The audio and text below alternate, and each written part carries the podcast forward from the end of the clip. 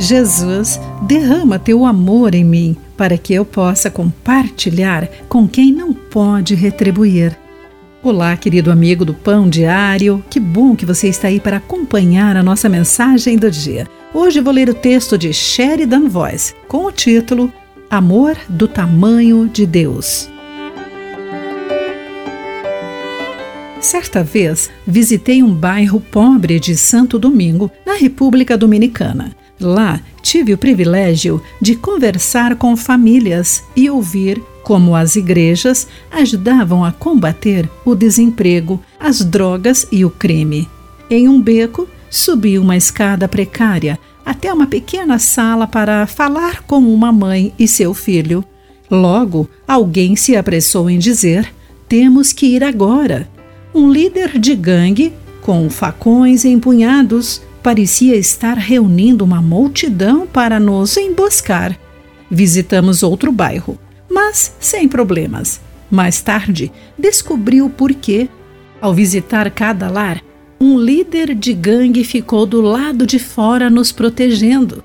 Sua filha estava sendo alimentada e educada pela igreja, e porque os cristãos estavam ao lado dela, ele ficou do nosso lado. Sermão do Monte, Jesus apresenta um padrão de amor que vai além das comparações. Esse tipo de amor abrange não apenas o digno, mas o que não o merece, de acordo com Mateus, capítulo 5, entre os versículos 43 e 45.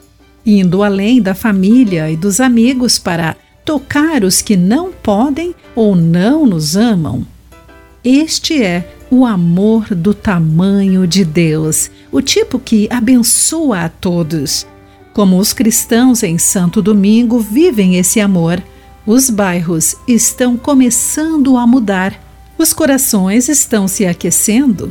Isso é o que acontece quando o amor do tamanho de Deus chega à cidade. Querido amigo, como você descreveria a diferença entre o amor humano e o divino? Quem você pode abençoar hoje que não pode lhe pagar? Pense nisso.